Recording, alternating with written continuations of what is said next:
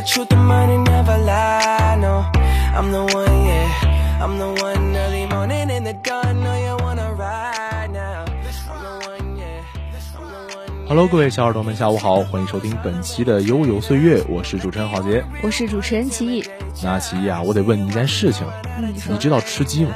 啊，是说那个游戏吗？哎，没错，啊，虽然说我这个人平时不是经常的玩游戏，但是这种的热门游戏我还是玩过的。嗯，对，吃鸡啊，在国外怎么样，我们暂且不说，在国内呢，它依旧是一款非常非常热门的射击游戏。嗯，尤其是对于我们这些好像很有时间的大学生来说，嗯，其实就是很有时间嘛，在打游戏方面。这样的实话可不能多说。就仅拿我们宿舍来说的话，我们六个人里面就有四个人在玩这款游戏，所以我们也是有一个吃鸡的一个小分队，就是会在学习之外的课余时间哈，给自己找个理由，我们也是沉浸在刺激战场里面。那说起刺激战场啊，我们就不得不说一下这个刺激战场呢，最近已经改名为和平精英了。嗯，那其实呢，各位也都知道，不光是改名，对吧？它还做出了许许多多的调整。那比如说有一张图啊，真的是在网上流传的非常广泛，不知道你看过没有？在主视角的玩家开枪之后啊，对方被击中，但是并没有像常规的射击游戏那样倒地死亡，而是变戏法一样从胸前掏出了一个木箱，然后对着你挥手示意，表示出局。这个图肯定是看过的，毕竟说他在做出这样的改动的时候就已经上了微博热搜，嗯各大平台都是已经在热传这张图了。他毕竟说这一幕在这样的游戏里面是非常难以见到的，所以也是难怪咱们这些围观的群众感觉到这么好笑。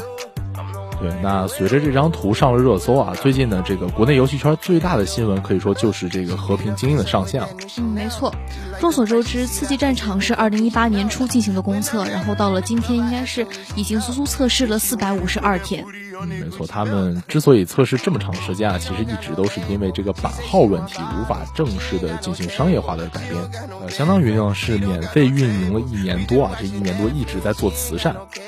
这样一个热门的游戏呢，它的日活跃用户可以达到千万这样一个量级，它当然不可能一直这样的慈善下去，更何况它还是腾讯的游戏。对，而且说从这个游戏开发商的角度来讲啊，它挣不到钱，当然也就不利于去开发后续的内容，对吧？嗯。因此呢，腾讯必然要做很多很多的工作来帮助这个游戏上线，其中呢就包括这个修改游戏的内容。可以说是主要是这个了。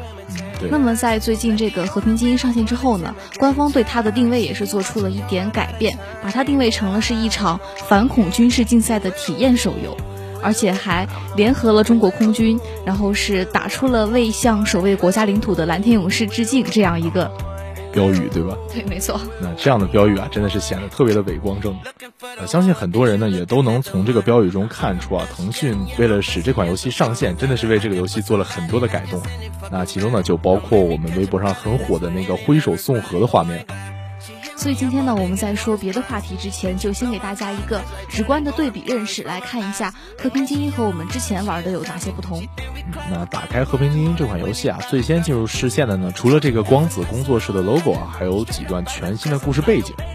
嗯，就是体验一场这个全拟真反恐军事竞赛体验活动。拟真赛事中呢，也是处处强调着策略与智慧的运用，能极大锻炼民众的安全防范意识。那这样的游戏文本，看起来真的非常的普通，对吧？尤其是许许多多这个中国的游戏啊，真的会有这种为了符合政策的这样的文本。啊，但是呢，这些文本其实都有自己的作用，这个我们后面会给大家讲。嗯，在你打开一局游戏之后呢，玩家会加入一个出生基地，然后我们就可以看到，从原先的出生的一个小岛变成了国际防务展中国展区，而且玩家的身份也相应的发生了变化，从我们熟悉的特种兵变成了选手。这一点在开局的那个语音里面也是有一个强调，从原来的加油特种兵变成了加油选手们。对，而且他语音的语气啊也变得柔和了不少，让人听着就觉得没有原先那么正式了。不过现在已经改回了原先的那个语音，我觉得还是听起来比较协调一点。嗯，对。那之后呢，玩家们也是搭乘飞机前往战场啊，它的飞机也是有一个变化。我们也都知道，之前呢是二战时期的一个老式的运输机，现在的话呢是变成了我国的这个运二零，包括两边护航的这个战斗机啊，也是我们的第五代战机歼二零。我们的好些主播真的是博学多才。那么除了这些改动之外呢，和平精英的基本玩法和以前其实并没有发生太大的变化。其中最大的调整呢，应该是在于新增了一个信号值机制，就是原先的电网或者说我们比较熟悉的毒圈，变成了一个信号的接收区。对，我们也都知道啊，原先呢是这个毒圈会不断的缩小，对吧？你必须去逃离这个毒圈，那这种行为呢也被我们戏称为跑毒。那现在改动之后啊，如果你处于这个信号接收区外呢，你就会慢慢的掉这个信号值。信号值的减少呢，也会让玩家被武器打中时受到的伤害增加，类似于一个 debuff。那这个东西呢是分四档的，数值越少呢，受到的伤害加成越高。呃，我觉得这样的改动啊，也是越发的强调了你参加的是一款演习，而不是一个真正的这种生死搏斗。而如果玩家被武器打中呢，他掉的是健康值，这也就意味着人物会拥有两个耐久条，上方的健康值和下方的信号值，这两者其中之一归零都会倒地。如果没有队友的救援的话，就会被淘汰。嗯，那游戏之中呢，也相应的加入了这种信号电池一类的道具啊，可以用来补充你的信号值。而且我们熟悉的那个医疗箱也是做出了一定的改动，它在补充健康值的同时，也可以补满你的信号值。对，还有这个命中敌人的效果啊，也进行了一些改动。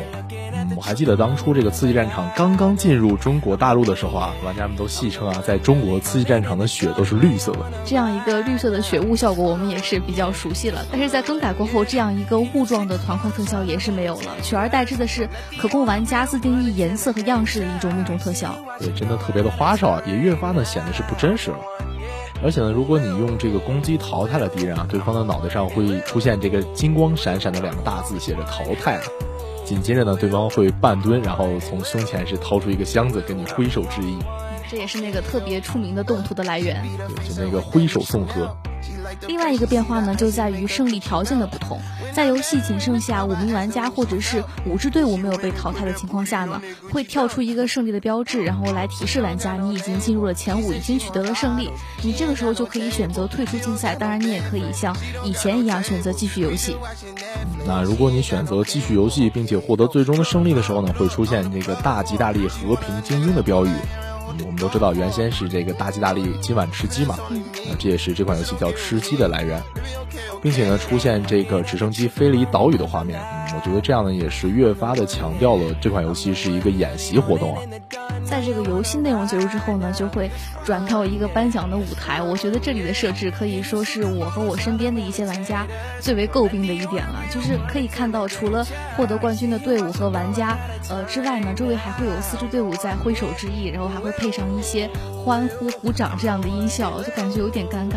嗯，那说真的是非常非常的奇怪啊。而且之前被冠军淘汰的那些队伍呢，也会重新出现在舞台上，跟冠军一起欢呼。可以说，相当于是强调了那种大家一起胜利的感觉啊。而且也强调了这只是一场演习，选手们并没有受伤。然后这样的一局拟真竞赛也就到此结束。啊，其实我个人呢也特别能理解玩家们看到这个挥手之际时的感受啊，大家想必会非常意外，非常的无奈，对吧？那这些感受啊，也源于我们对这个 FPS 游戏的习惯性认识。呃，你要知道呢，在我们之前玩过的那些比较有名的 FPS 游戏啊，比如说 CF 啊、反恐精英啊，包括使命召唤这些游戏，那这样的游戏呢，强调的就是一个真实性。你在命中之后啊，就应该倒地死亡，这才叫真正的仿真类的 FPS 嘛。嗯，虽然这是我们的常规认识，但是我觉得其实也可以换一个角度来看一看，就是不要再纠结于那种正常的射击游戏应该是什么样子，因为现在的这一款和平精英应该已经是和过去的定位有了一个质的区别。对我本人呢，在这个玩和平精英的过程中啊，我最大的感受呢，不是说游戏加了许多这个正能量的东西，而是说游戏啊从头到脚都在拼命的表达说这只是个演习，没有人会真正的因此而受伤。嗯，没错，和平精英它压根儿就没有想去表达一个特别真实的竞赛环境，或者说更准确的说，它也是在追求另外的一种真实，只不过它模拟的对象就不太一样。没错，从官方不断强调的这个竞赛体验啊，到游戏的实际内容呢，我们都能看出。和平精英这款游戏啊，在改动之后呢，它并非是在模仿军事，而是在模仿军事演习。啊，虽然它就仅仅差了两个字啊，但是它的含义可是完全不同的。你要知道，前者是模拟真实的战斗，但是后者呢是模拟这个军事竞赛的游戏。嗯，我们可以打一个比方，和平精英的这样的一种表现，就像是把真人 CS 搬到了电子游戏里面，就成为了一种模拟游戏活动的游戏。听起来很绕哈，但是这应该是对和平精英现在最准确的一个描述了。对，如果我们从这个对军事竞赛演习的模拟的角度来看啊，挥手之翼这种设计呢，就真的非常好接受了。如果你玩过一些真人 CS 或者类似的项目啊，你就会知道。真人的这种射击游戏呢，为了判定是否命中，通常会有很多的办法，比如说彩弹啊，或者说感应器之类的。但是这些道具啊，总会有感应不到的时候，你被打中了呢，真的可能是只有你自己知道。所以呢，你只能是挥手示意一下，表示自己出局了。嗯，那既然我们说和平精英是在模仿这样的一种活动的话，那。打人只有光效、生命值耗尽的时候会挥手示意，我觉得也就是属于一种正常的情况了。他只能说是表现的方式土味了一点。对，特别是你从胸口掏出来一个木箱啊，真的是怎么看怎么搞笑。呃，其实呢，也有很多网友不解啊，说为什么宁愿把游戏做的这么土，还是要用挥手这样的动作呢？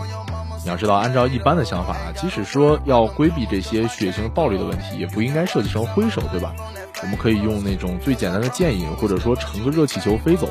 我甚至呢还看到有许多的热心玩家给出了一些退场动画的建议，比如说一些比较酷炫的粒子光效之类的。玩家的心态还是可以理解的，但是问题在于，如果说做出这样的改动的话，可能就会显得会缺乏那种竞赛或者是演习的气息。我甚至觉得光子就是故意用挥手这个动作来让这种模拟演习的气息更加的朴实，也更加的安全一些，也更加的符合行为规范。那毕竟呢，和平精英的大部分调整呢，就是为了使其更像这个模拟军事竞赛，而不是模拟军事。呃，虽然对于玩家而言啊，两者没什么区别，但是对于这个和平精英最终上线这个结果而言，这些改动真的是非常重要的。而且除了挥手之意之外呢，其他的设定改动自然也是在这样的方向下做出的。就比如说游游戏，就比如说游戏开头增加的那个特别醒目的故事的背景介绍，比如说做的那个叫选手的改动，当然现在已经改回来了。比如说电网和毒圈就改成了现在的信号接收区。这些看似非常简单的改动背后，其实是光子在为自己，也是在为市面上的同类产品来试探一条可行的路线。嗯不过这样的假设啊，就有一点非常的说不通，就是游戏那个剩下五个人就能胜利的设定。你要知道呢，尽管你是这个军事模拟，但你总会决出一个胜者嘛，对吧？所以说很多人呢都难以体会到这个改动真正的用意。嗯，这个其实我们也不是很清楚，不过我们可以在这里简单的解读一下，应该也是去为了过审。因为监管部门对于这类游戏的控制是非常严格的，理论上缩圈和淘汰到最后一人都是属于那种敏感的游戏方式，所以说又要过审又要保留游戏性，权衡之下，我觉得可能就成了现在我们看到的这个样子。在剩下五个人的时候呢，游戏会提醒你，你已经进入前五，你已经获胜了，你已经可以选择这个退出竞赛，或者说继续游戏。无论呢你是最后成为了冠军，或者说被冠军淘汰，你都可以跟他们一起庆祝胜利。不过，对于现在这样的一款和平精英的话，我的感受，个人感受可能还是有点复杂的，因为它好像已经不是我们期待中的样子了。但是现阶段的话，它可能已经是能够实现的最好的结果了。对，因为在当前的环境下，如果你不改的话，你就只能继续做这个慈善运营，最后是只能是遗憾的关服，玩家也没得玩了。如果你改的话呢，肯定会有一些这种关于是非对错的议论，但是游戏本身好歹是步入了正轨，对吧？这个游戏还有未来，就还有可能。嗯，没错。而且做这些改动的话，是否会带来争议？我觉得光子团队里的人应该是绝对可以料到的，毕竟他们是一支专业的游戏制作团队。但是经过了这样一年多的突围之后啊，光子只能给我们交出这样一张答卷，可以肯定呢，光子已经是尽力了。这个过程呢，也真的是非常非常的不容易，也一定是做了无数次平衡取舍的结果。除了这个之外呢，最近的游戏行业还有另外一个新闻，也是关于这个和平精英。腾讯它正式的启动了十六加计划，而和平精英就是中国的游戏行业第一款试运行十六加的游戏。没错，根据这个健康系统的公安实名校验结果啊，是只有十年满十六周岁的用户才可以获得系统授权来登录这款游戏。那即使是十六周岁以上的未成年用户呢，依然是会受到防沉迷系统的管理啊。在这款游戏中呢，每天依旧是仅能游玩两个小时。这样的一个制度呢，乍一看是有点像分级制度，但是实际上两者的相似度是非常有限的。我们都知道，分级制度的话呢，是你不到这个年龄呢，是绝对不能玩的，跟中国的监管制度还是有很大的差异。嗯，但是即便如此，这也是中国的游戏行业非常可贵的一步了，我觉得。嗯，没错，毕竟呢，游戏分级啊，一直是中国玩家所期待的事情。但是呢，从目前看来，这个制度的落实呢，肯定还需要很长的时间。那所以说呢，腾讯的这些尝试啊，真的是至关重要。得益于以上我们提到的这些改动呢，和平精英也是终于拿到了版号。然后也是因为有了版号的原因，那些已经在这个游戏里面投入了很多的职业选手，终于也可以正儿八经的打官方比赛了。对，包括喜欢这个游戏的主播们啊，他们该直播还肯定会直播的。我甚至能够想象出啊，围绕着这个挥手送和之类的梗啊，主播圈还会发展出很多口癖来。嗯，那么最后呢，我们还是要再强调一下，和平精英呢是在目前的限制下所能够达成的，对于各方，不管是玩家还是厂商还是监管部门最理想的一个结果。嗯，没错，因为我们几乎看不到第二种可能性来让这几方都很满意啊。所以说呢，我个人是很尊重和平精英的选择的。同时呢，我也希望未来的中国游戏啊，可以不做这么多取舍和平衡，可以更加从容的与玩家见面。